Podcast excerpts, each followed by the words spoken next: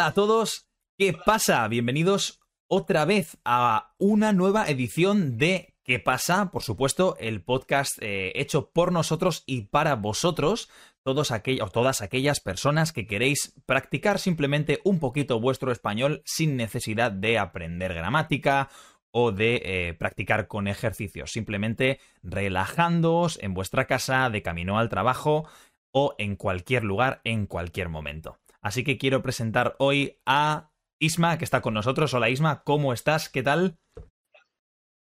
¿Qué pasa, Johnny? ¿Cómo estamos? Pues muy bien. Pues muy bien. Venga, adelante. Igual que yo. Relajado, tranquilo, después de una semana así durita y poder apartar un tiempecito para charlar un rato, siempre es bueno. Así que un placer estar aquí otra vez. Genial, me alegro. Además, me alegro porque hoy tenemos un tema bastante, bastante interesante. Y es que, bueno, me gustaría que pudieses hablar un poquito de qué vamos a hablar hoy.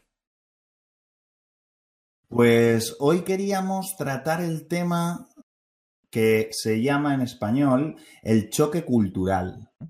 Los choques culturales. Básicamente es como la experiencia o las vivencias que una persona tiene cuando va desde una cultura en la que ha nacido y en la que se ha criado a experimentar una nueva, pues ya sea por negocios o ya sea porque vive en un nuevo país, sea porque va de turismo. ¿Mm? El choque cultural es precisamente mm, darte de morros, como decimos en España, ver de frente una nueva cultura que no conoces y todos los problemas o inconvenientes que eso supone.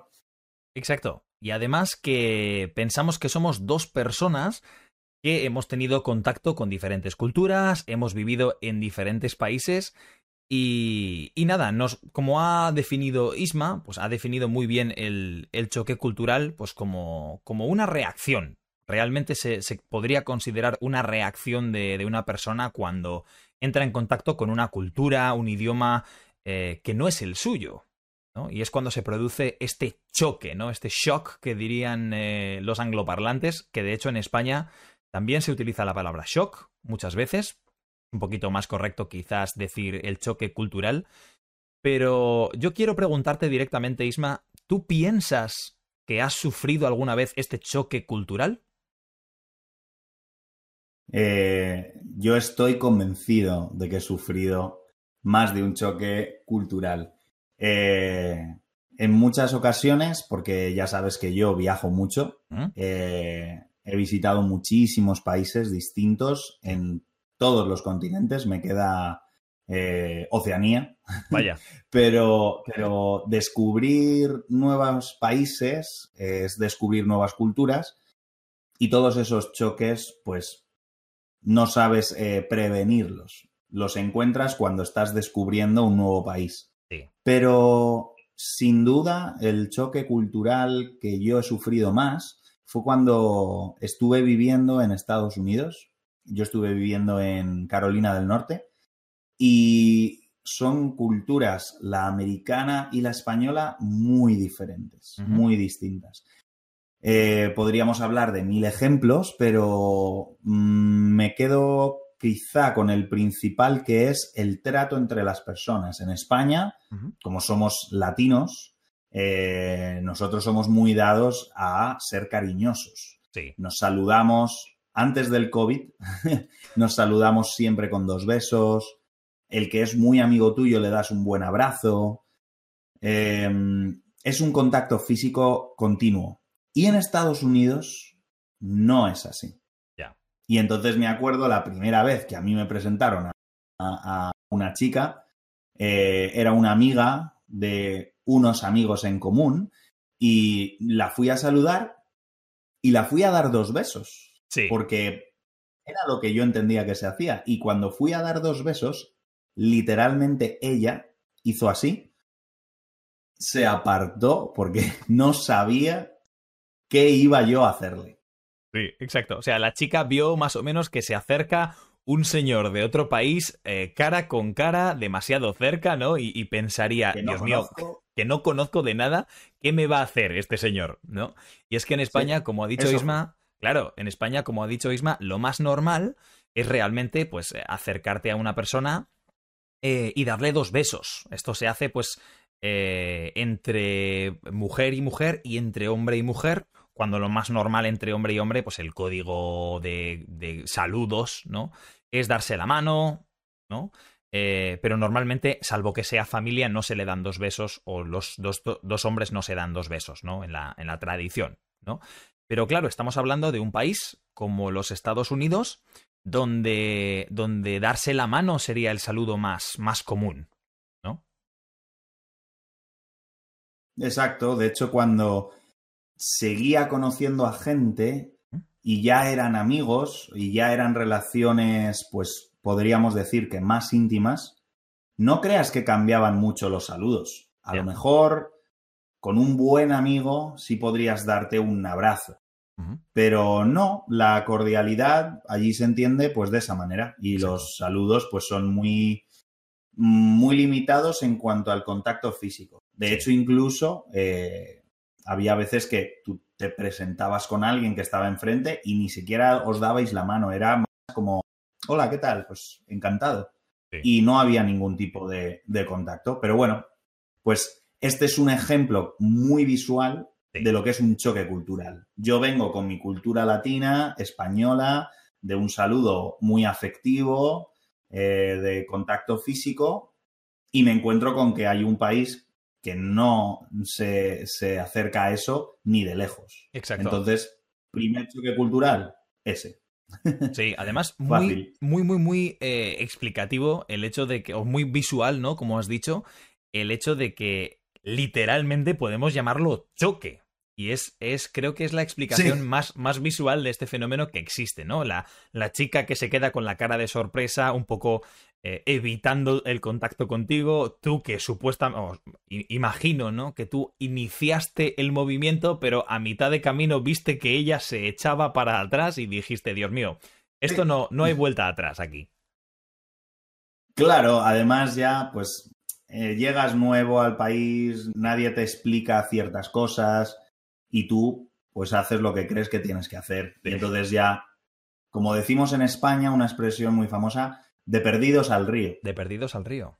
Le, di los dos besos, ella se quedó un poco traumatizada, pero, pero bueno, luego fuimos buenos amigos y entendió que yo vengo de, venía en ese momento de otra cultura y no fue un gran problema. Exacto.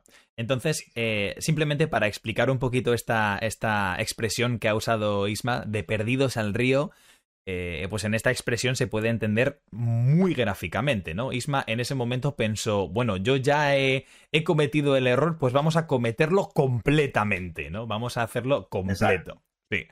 Y yo, yo tengo también eh, una pequeña historia, una pequeña anécdota relacionada también con los saludos, porque además eh, en España esto es una de las cosas que más impactan a las personas de fuera, ¿no? El hecho de saludarse con los besos, etc.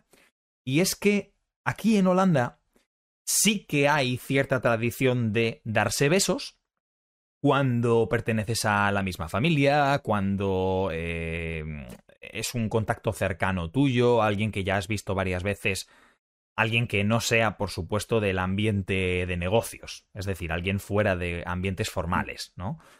Entonces, eh, claro, aquí en Holanda no son dos besos, son tres. Y eso para mí eh, es algo completamente, o era algo completamente nuevo, ¿no?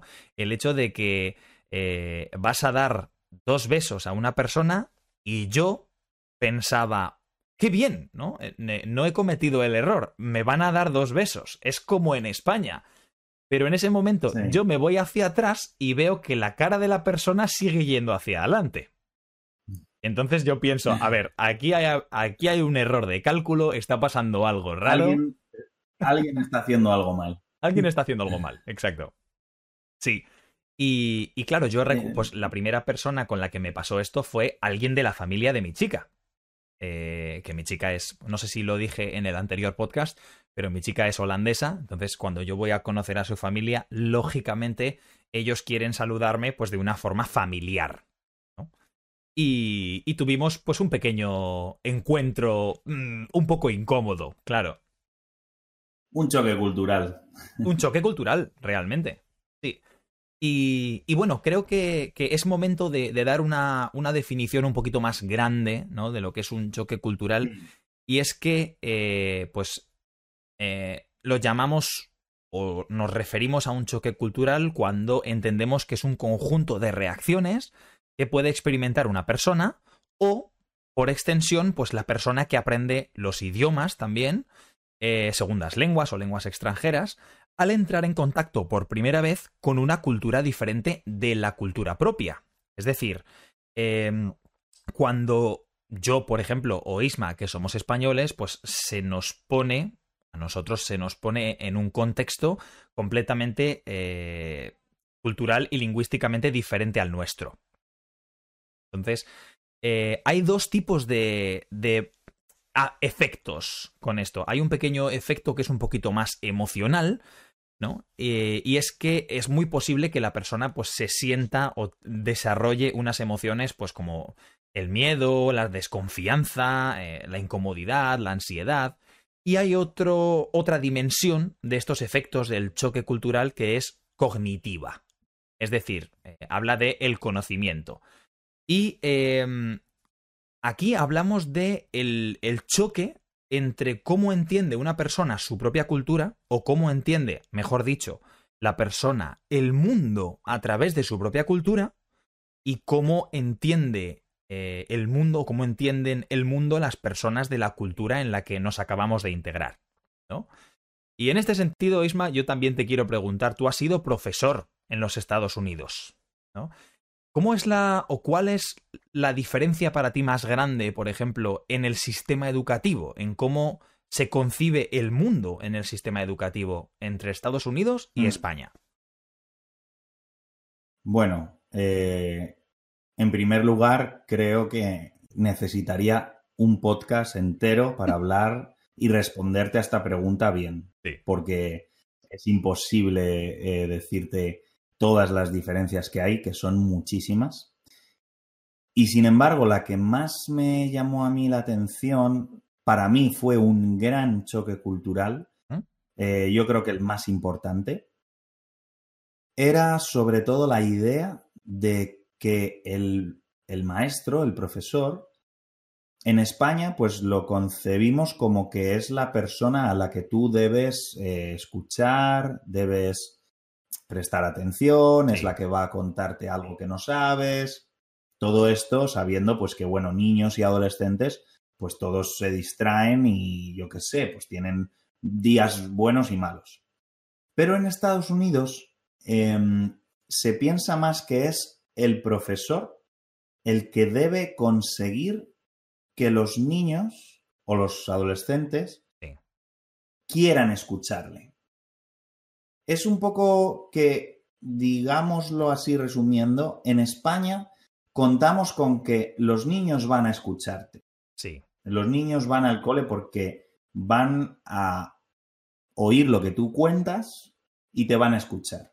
En Estados Unidos no, porque esperan los directores de los colegios y las familias y todo el mundo que seas tú como profesor quien atraiga su atención, quien atraiga su interés, que promueva clases y ejercicios en los que los alumnos estén motivados y quieran hacer algo, ¿no? Entonces, yo no digo que este enfoque sea malo, pero para mí fue un gran choque cultural. Sí. Porque yo contaba con que los alumnos eh, iban a escucharme, porque sí, porque es su deber. Su deber es escuchar al profesor. Y recuerdo cómo un compañero mío que venía de Jamaica le costó mucho más que a mí, porque él viene de una tradición docente en la que los alumnos respetan al maestro, eh, se levantan de la silla cuando entra, sí. le obedecen en todo, y entonces los dos habíamos llegado a una cultura nueva, en este caso la americana, en la que el profesor tiene que ganarse ese respeto y esa confianza de los alumnos. Sí. Así que la gran diferencia para mí es esta. Podríamos hablar de muchas más, pero creo que esta es la más importante. Y para mí fue un gran choque cultural porque además era mi trabajo. O sea, todos los días me estaba enfrentando a una cultura nueva y un enfoque cultural en educación completamente distinto. Claro. Yo creo que es exactamente lo que acabamos de, definir en ese sentido. Que mm, tenemos una forma de ver el mundo, como por ejemplo en España tenemos una forma de entender la educación que en ese sentido, pues en los Estados Unidos era completamente diferente para ti. Sí, justo. Y, bueno, luego ya todo el tema de la... A ver, el colegio en el que yo estuve es verdad que no era eh, un colegio de la media, porque fui a un colegio público de muy bajos recursos, en un barrio de una población en un nivel socioeconómico bajo. Y entonces todo el tema del respeto, eh, los modales, todo eso estaba muy deteriorado. Yo no pienso que todos los colegios eh, en Estados Unidos son así, pero sí es verdad que, claro, culturalmente, ellos ven a un profesor extranjero que no es de su país y que espera que le hagamos caso. Entonces, esa relación con los niños fue muy difícil, sobre todo al principio, hasta que yo entendí que ellos no me van a obedecer o no me van a escuchar porque sí. Me lo tengo que ganar yo. Así que, pues, un cambio, un choque cultural, un cultural shock que decían allí en Estados Unidos. Sí. y que fue complicado, por supuesto. Como decías tú, eh, las consecuencias eh, afectivas o emocionales de estrés o de Mm, inseguridad, porque algo que yo he hecho toda mi vida, que es enseñar, de repente allí no salía como lo había hecho yo hasta ahora. Porque culturalmente éramos opuestos. Sí, claro. claro. Además, eh, creo ¿Eso que. tú lo has notado algo parecido cuando, cuando tú has enseñado ahora en Holanda, diferente a cuando enseñabas en España? Pues Ahora que me lo preguntas, sí. Sí que hay un cambio entre, entre la educación primaria, que es el contacto que yo he tenido eh, tanto en España como en Holanda. Em, y es que creo que como te pasó exactamente a ti, cuando un profesor entra en contacto con un sistema educativo para el que no ha sido formado, porque en, en mi caso, igual que en el tuyo, eh, la gente que estudia para ser profesor en los Estados Unidos, pues eh, sus propios profesores de la carrera les advierten de los peligros, de las cosas buenas y las cosas malas que tiene ese sistema. Pero cuando tú te formas en un tipo de sistema educativo y después accedes a otro, es muy diferente. Porque tú no estás preparado para ciertas condiciones o ciertas necesidades que presenta el otro sistema educativo. Entonces yo sí he notado, mm. Pero más que en la educación en sí, en cómo son los niños holandeses.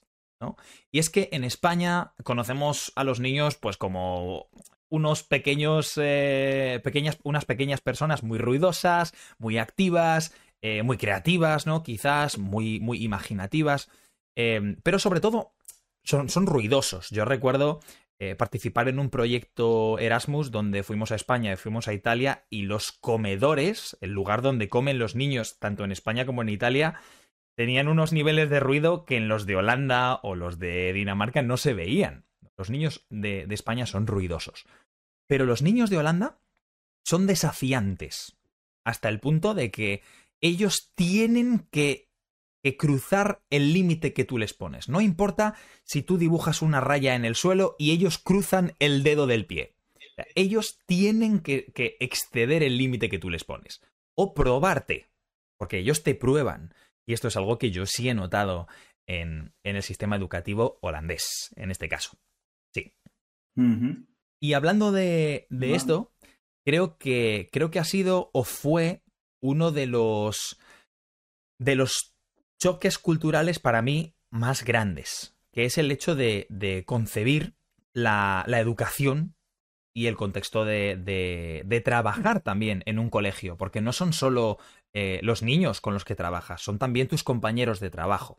Y cuando mm. vienes o cuando vas a otro país y accedes a un empleo donde tus compañeros de trabajo tienen otra cultura completamente diferente a los compañeros de trabajo que tuviste en España, eh, también es un choque o también representa el choque. Sí. Igual con los amigos, con, toda la gente con la que te, relacionas en general. Este, de hecho, cuando, cuando, yo fui a Estados Unidos teníamos una empresa eh, privada que nos a los extranjeros como yo nos gestionaban, eh, por un lado, la parte logística de, pues, el tema de los visados, los permisos, la casa, la residencia, todo esto. Y por otro lado, teníamos un equipo que estaba con nosotros para, esto no me lo invento porque el tema de hoy sea este, era un equipo diseñado y preparado para trabajar con los choques culturales, uh. para ayudarte a ti, que eres extranjero, a entender cómo es la cultura americana en este caso.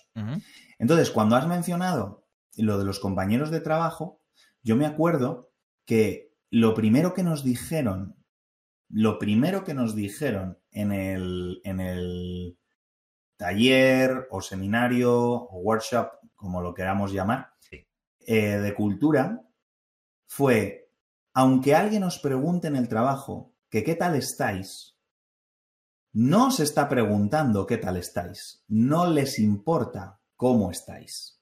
¿Vale? Entonces, yo que soy español, que a mí cuando me preguntan, hola Isma, ¿qué tal estás? ¿Cómo, cómo te encuentras? Le puedo hablar de mi vida entera, le cuento todo mi día, cómo estoy, si estoy cansado, si estoy feliz. Ayer me fui a un concierto, mañana como con mis padres.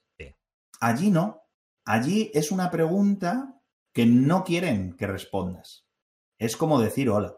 Exacto. Entonces, para mí, cuando yo llegaba al trabajo y teníamos un tiempo de después de una reunión o después de comer y hablaba un poco con alguien, yo quería hablar, yo quería conversar.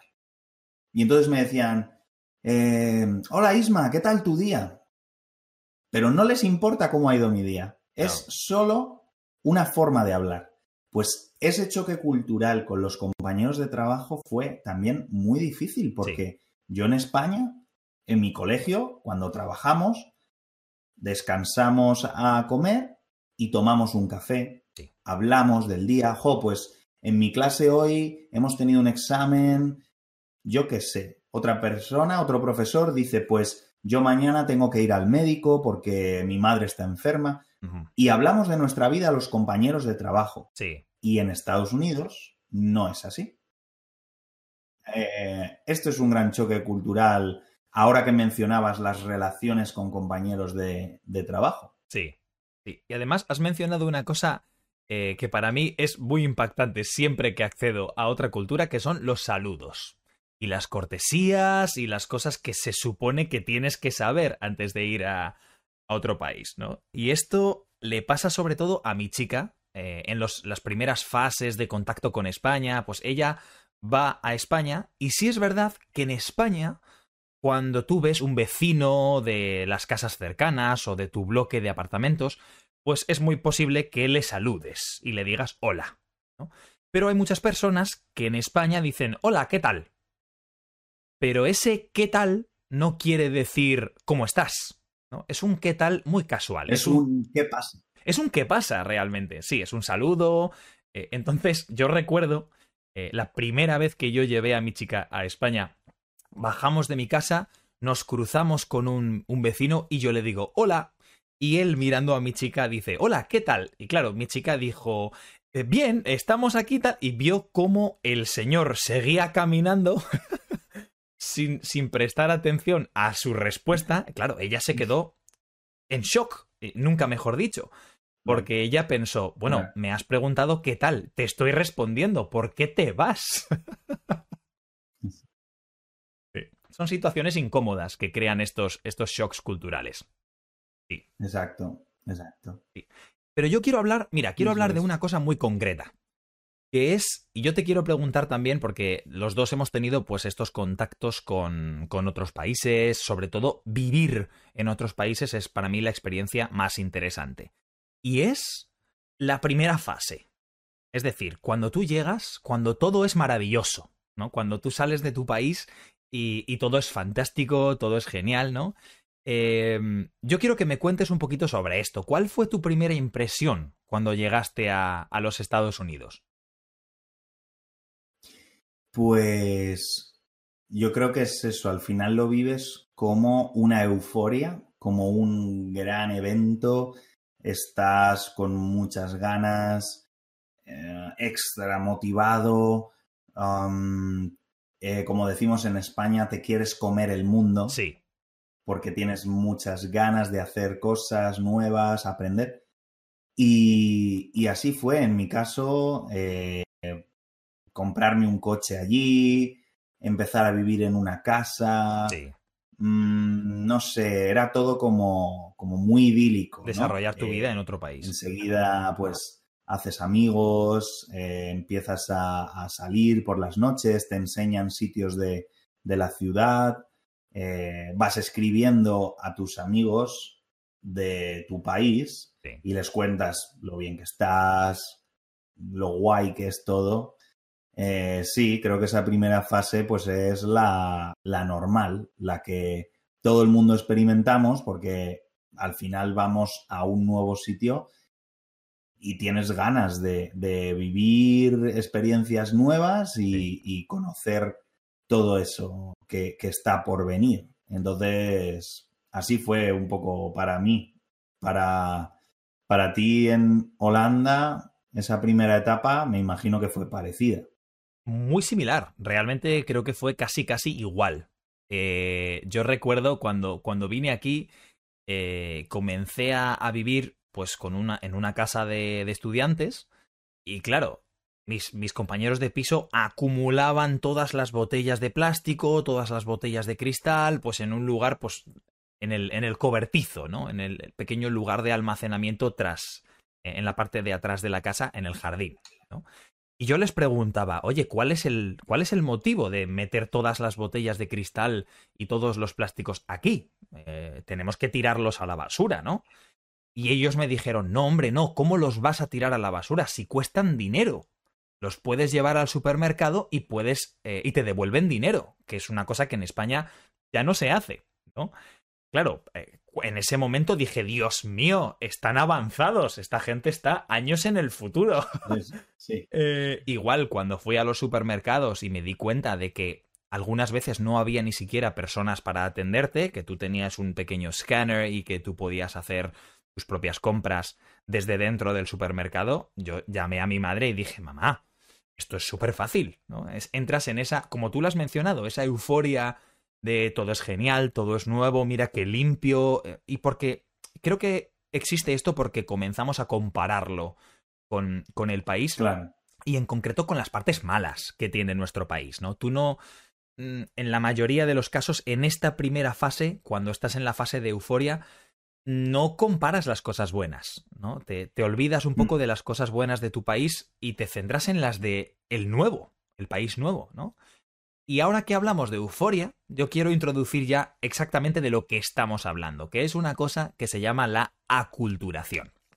¿Y qué es la aculturación? Pues se define como un proceso de adaptación, poco a poco, gradual, de una persona, de una cultura a otra, con la cual está en un contacto pues continuo y directo, es decir, como lo que estamos hablando nosotros, vivir en otra cultura, eh, sin que ello implique pues abandonar tu propia cultura o abandonar tus propios eh, patrones culturales o sociales. No es necesario esto.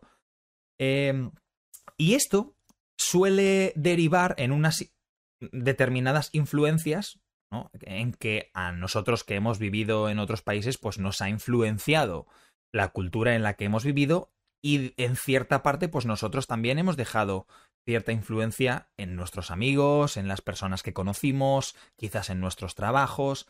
Esto es la aculturación. Y tiene cuatro fases conocidas. La primera de ellas es la euforia. ¿no? Y creo que define genial este, este momento de, ah, todo es fantástico, todo es genial, ¿no? Pero claro, eh, tú y yo hemos hablado, por supuesto, en, en privado, Isma, sobre no solo buenas experiencias. Hemos hablado de, pues tú me has hablado de cosas no tan positivas, ¿no? Que te encuentras una vez que ya llevas un tiempo allí en los Estados Unidos, ¿no? Sí, al final, mm, cuando esta etapa primera de, de, euforia, de ganas, de todo esto, pues va terminando, porque esa etapa no dura siempre, sí. pues ya empiezas a ver de una manera más clara cosas que no, que no te gustan tanto. Uh -huh. Empiezas a experimentar choques culturales sí. muy claros eh, porque ya no es todo bonito y ya no es todo genial. Ahora empiezan a aparecer cosas que, que a uno no le gustan, eh, cosas que empiezas a echar de menos sí. de tu país y de tu cultura. Eh, yo por poner algún ejemplo más, de, aparte de los que hemos hablado, Um, en Estados Unidos es, eh, tienen una cultura muy individualista, uh -huh.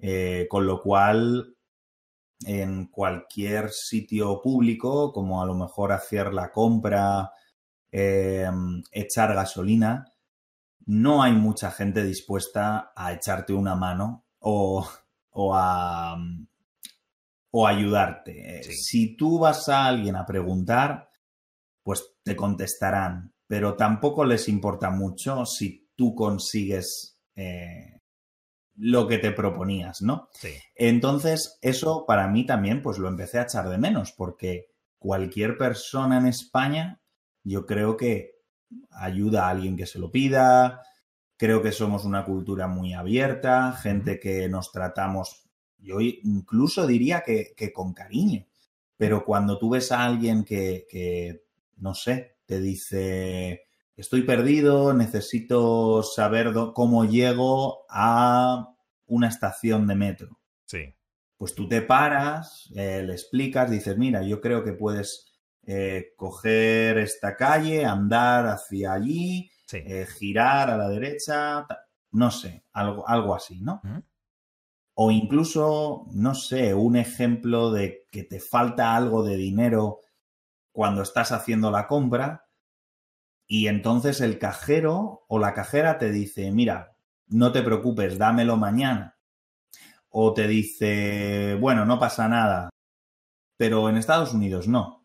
Ya. Es una cultura pues muy individualista, todo el mundo piensa por sí mismo.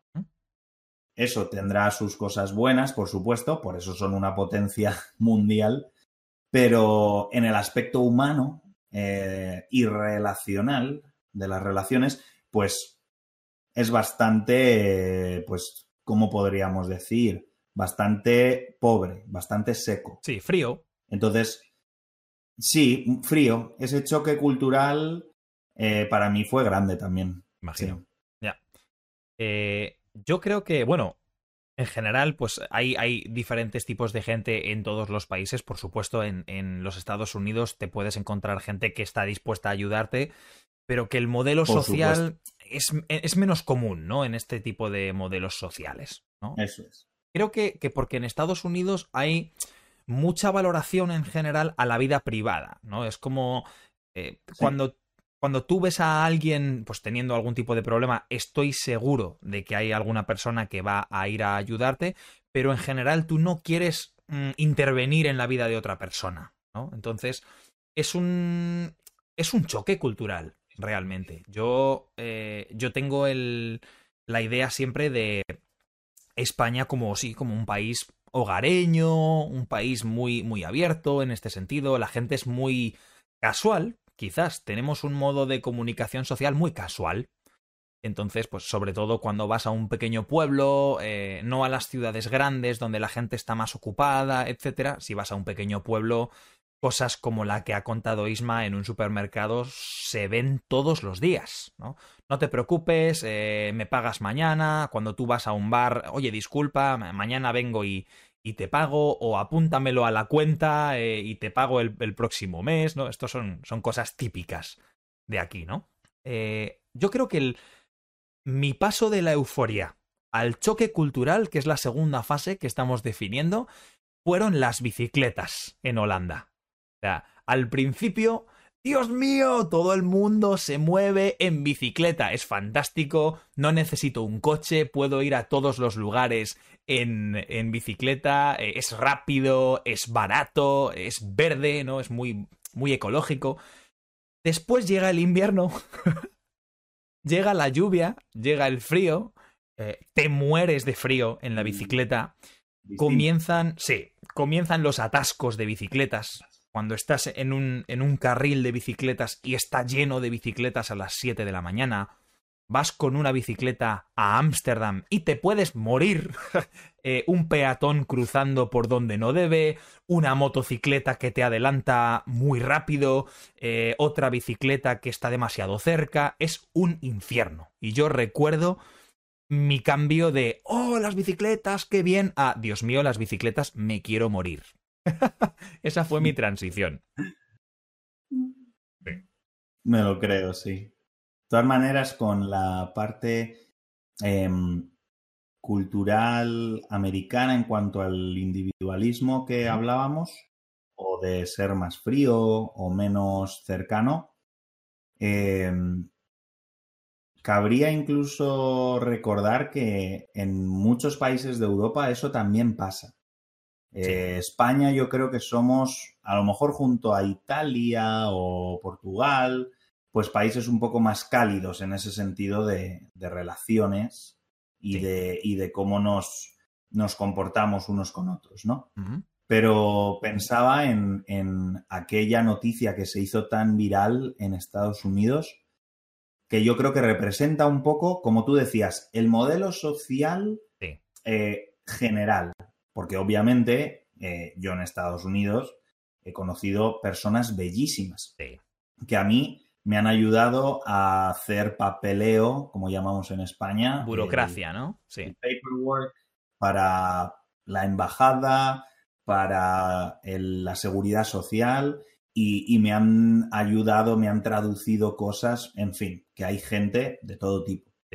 Pero eh, aquella noticia que se hizo viral fue que en el metro de Nueva York em, encontraron un cadáver, un hombre que había muerto en el metro y que llevaba nada más y nada menos que seis días en su asiento del metro. Dando vueltas en, la línea. Estaba dando vueltas, nadie se fija en alguien, nadie está pensando en otras personas, es una cultura mm, individualista. Sí en el que pues todo el mundo tiene cosas que hacer, todo el mundo tiene responsabilidades, quiere hacerlas bien, son muy profesionales y entonces el resto pasa a un segundo plano, muy lejano. Y en este caso, pues solo identificaron a este hombre que ya había muerto por el olor de un cadáver seis días en un metro. Entonces, creo que es como muy llamativo, muy representativo este, este ejemplo de, cómo es una cultura. Totalmente. Y en este caso, yo viniendo de una cultura española, pues encontrarme con una tan diferente. Exacto, exacto. Y encima, eh, es lo que mencionas, en Nueva York, que es que eh, muy pocas ciudades están al nivel de saturación de cantidad de gente como Nueva York. Entonces, eh, si tú sumas los dos factores, el hecho de que es una sociedad en general en la que las personas se preocupan de sus propios asuntos y la concentración de personas que hay en un metro de Nueva York, eh, nadie se va a fijar en el hombre que está sentado. Porque hay tanta gente y toda esta gente está tan ocupada, es, es muy difícil. ¿no? Eh, yo puedo pensar, no, o sea, no puedo imaginar esa situación aquí en Holanda, porque en cuanto hay un hombre dormido o hay un hombre que se queda en el metro, que se queda en el tren, siempre va alguien a, tocarle el hombro, decir, señor, disculpe, ¿no? Eh, no habría durado ni un día en el, en el tren de Holanda. Por supuesto que no. Mm. Eh, y bueno, eh, para seguir avanzando un poquito con las fases, estamos en esta fase 2, ¿no? De choque cultural, esta fase donde, donde te cuestionas todo, ya no te gusta tanto. Es, es como que todo lo que era positivo ahora es negativo, ¿no? Eh, esta cultura ya no me convence, esta cultura casi me asquea o me produce asco, ¿no? Llegamos a ese pequeño límite, ¿no? Y después llegamos a una tercera fase en la que comenzamos a conocer pues la cultura realmente. O sea, eh, comenzamos a tener un contacto más directo con las tradiciones, con la cultura, ya no de una forma positiva o negativa, sino algo más neutro. Eh, comienzas a ver desde una perspectiva objetiva eh, todas estas diferencias culturales, todas estas tradiciones que ellos tienen, diferentes formas de celebrar unas fechas o unos acontecimientos. Y la última fase, que es la que con la que quiero concluir este podcast de hoy, que es la de la asimilación o la aceptación. Cuando mm. no solo aceptas la cultura en la que estás viviendo, sino que tú puedes llegar a sentirte parte de la misma. Y yo te quiero hacer la pregunta, Isma. ¿Has llegado a esta cuarta fase? ¿Alguna vez has, has llegado a la fase de aceptación? Sí, en muchas cosas y no en otras. Entonces, voy a intentar explicarme. Eh, en el aspecto laboral, por ejemplo, claro que tuve que aceptar que es una cultura distinta y asimilar que el método de enseñanza, el modelo de docencia de esa nueva cultura era distinto al mío y lo tenía que aceptar. Básicamente porque trabajaba allí. Punto. Sí. Eh, obviamente, hay cosas que yo, casi incluso no por cultura, sino por principios, no quiero aceptar de una nueva cultura. Pues algún, no sé, algún principio básico o ciertos valores. Obviamente, voy a poner un ejemplo muy drástico, pero si tú vas a un país, eh, no sé, asiático en el que haya eh, aún una cultura muy machista en la que la mujer no puede acudir a un estadio de fútbol o a un concierto, yo por mucho que viva en un país así, en una cultura que es así, yo no la quiero aceptar. Yo no quiero mm, sentirme cómodo pensando que todas las mujeres que viven ahí no pueden disfrutar de eso. Sí. ¿Vale? Entonces, creo que uno, tiene que pensar cuáles son sus principios también eh, y sus valores. Y por supuesto, si no tienes más remedio que vivir en ese nuevo país y en esa nueva cultura, aceptar y asimilar que tienes otro estilo y tienes que adaptarte, porque si no, es la gran palabra americana, eh, te ganarás un burnout que es cuando constantemente estás teniendo choques culturales porque no quieres aceptar dónde estás viviendo. Y vas a encontrarte todo el rato cosas que te molestan, que son distintas, que son diferentes a donde vienes. Hasta que no lo aceptes y no lo asimiles, vas a sufrir. da igual el país al que vayas, si tienen una cultura distinta a la tuya y tú no llegas a esta etapa que estamos comentando de asimilación y aceptación, vas a tener mucho, mucho dolor, mucho trabajo que hacer. Así que más vale que si vas a vivir allí, lo aceptes y lo asimiles. Porque si no, va a ser muy duro. Sí. Eso sí, lo que he dicho, teniendo en cuenta tus valores y tus principios. Obviamente, eso tienes que tenerlo muy, muy en cuenta. En mi caso, con Estados Unidos, por ejemplo, yo acepté que era un modelo de enseñanza distinto. Fenomenal. Asimilé que no le puedo contar mi vida a mis compañeros de trabajo. Vale, perfecto. Pero, pero quien no lo asimile va a pasarlo un poco mal. Sí. Eso está claro. Creo que es, uno de los, de los ejemplos de adaptarse o morir, ¿no? Podemos resistirnos constantemente a mantener nuestro modo de vida español, vayamos donde vayamos, pero bueno, al final eh, yo en España nunca he cenado más pronto de las 10 o las 11 de la noche y ahora mismo ceno a las 6. O sea que realmente tienes que adaptarte. Y, es verdad que, que, hay ciertos valores culturales, ciertas cosas que no perdemos, como es, por ejemplo, eh, para mí el abrazo. O sea, es algo que nunca voy a perder, vaya donde vaya. Si veo un amigo mío, le abrazaré, excepto que, que estemos en una pandemia, por supuesto. Pero, pero son ciertas cosas que, que forman parte de tu identidad cultural y no necesitamos perder aunque estemos aceptando o asimilando la cultura. Así que con este pequeño... dime, dime. Con el, sí, con el, con el ejemplo que acaba de este compañero mío de, de Jamaica en Estados Unidos, y él me dijo literalmente esta frase. Dice, todo esto es completamente distinto a como yo enseñaba en Jamaica. Pero yo me he mudado a, Estados Unidos con mi mujer y mis dos hijos. Sí. Hemos vendido nuestra casa en Jamaica. Y hemos vendido todo lo que teníamos en Jamaica para venir aquí. Y me dijo, no tengo otra opción que aceptar este sistema, esta cultura, este modelo. Es aceptación. Eh, ¿Puedes estar de acuerdo o puede que no? Pero lo tienes que aceptar si quieres sobrevivir. Así que me le mando, no sé si en algún momento escuchará este podcast. Este compañero mío se llamaba Mr. Brooks. Esta es otra, esto es otro choque cultural. En Estados Unidos, en el colegio, nadie sabía mi nombre. Claro, el apellido. Porque yo no era Isma para nadie, yo era Mr. Book, que es mi apellido. Entonces, imagínate lo que hablábamos de la frialdad o la distancia, porque nos llamamos por el apellido y no por el nombre.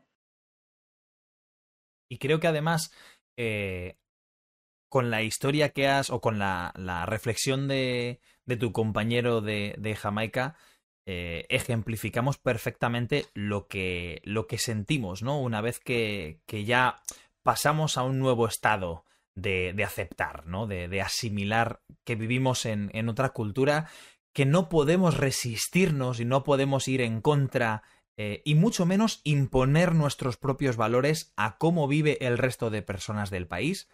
Así que se puede mantener tu propia identidad, tus propios valores y tu propia cultura dentro de los esquemas de la cultura en la que vives ahora y dentro de los valores de la sociedad en la que vives ahora. Así que con este pequeño mensaje, pues me gustaría cerrar este, este pequeño o esta pequeña charla, este pequeño coloquio sobre los choques culturales. ¿Qué te ha parecido, Isma, este capítulo de ¿Qué pasa? Pues yo creo que parecido a la otra vez. Llevamos hablando casi una hora. Sí. Y podría estar hablando tres o cuatro más. Eh, al final es una charla entre amigos sobre temas interesantes y que esta, esta charla normalmente la tenemos tú y yo en un bar con una cerveza. O sea que para mí estar aquí sentado hablando contigo, pues lo podría hacer durante mucho más tiempo. Así que espero que, que la gente que nos oye, pues también lo haya disfrutado como nosotros, que haya aprendido o incluso que, se haya acordado de alguna experiencia parecida a las que hemos compartido nosotros y que haya podido sentirse identificado también con esto de los choques culturales. Exacto, exacto. Sí que lo esperamos, esperamos que os haya gustado, que os haya entretenido y por supuesto no queremos irnos sin dejaros un pequeño, eh, un pequeño recado o unos pequeños deberes para hacer esta semana entre un podcast y otro. Ya sabéis que nos gusta leer vuestros comentarios, leer vuestros mensajes y nos gustaría eh, ofreceros pues la posibilidad de interactuar con nosotros eh, respondiendo al pequeño reto de la semana. ¿Qué tenemos pensado para esta semana, Isma? ¿Qué les podemos pedir a nuestros oyentes? Vale, como hoy hemos estado hablando de los choques culturales y hemos compartido muchos ejemplos y, vivencias personales de cada uno, os queremos proponer que nos contéis si habéis ido alguna vez a otro país, ¿Eh? si habéis vivido en otro país, pues será más fácil, pero no hace falta solo eso, puede ser que hayas visitado un país. Y que nos contéis ¿qué ha sido lo que más os ha llamado la atención de otra cultura a la que habéis ido a visitar? Y cómo os ha afectado eso. Es decir, si habéis tenido algún choque cultural o simplemente algo en el país al que habéis ido os ha llamado mucho la atención, os ha chocado, os ha, os ha impresionado, para bien o para mal. Pero nos lo podéis compartir, el país al que habéis ido y qué es lo que os ha llamado la atención o os ha impactado de esa visita. Genial. Pues ya sabéis que podéis enviar vuestras reacciones a podcastquepasa.gmail.com. Ya sabéis que siempre estaremos leyendo las cosas que nos enviáis y queremos daros las gracias por escucharnos hasta este momento y hasta la próxima. Hasta la próxima amigos. Un abrazo.